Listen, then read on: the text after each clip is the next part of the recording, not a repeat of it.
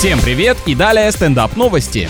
Житель Сочи соорудил из дивана средства передвижения, которое соответствует всем техническим требованиям ПДД, однако сотрудники полиции с этим не согласились. Вот он, современный Емеля. Удобную вещь, кстати, придумал, чтобы когда сильно устал, проводить выходные реально не вставая. Патрульные указали на невозможность идентификации составных механизмов транспортного средства и эвакуировали мебель на спецстоянку, а водитель получил штраф за непристегнутый ремень. Из-за отсутствия страховки тогда уж тоже надо было привлечь, потому что гарантийный талон из магазина не считается.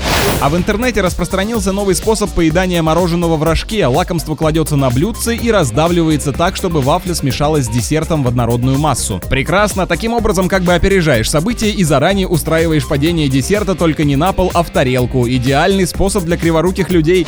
На этом пока все. С вами был Андрей Фролов. Еще больше новостей на energyfm.ru.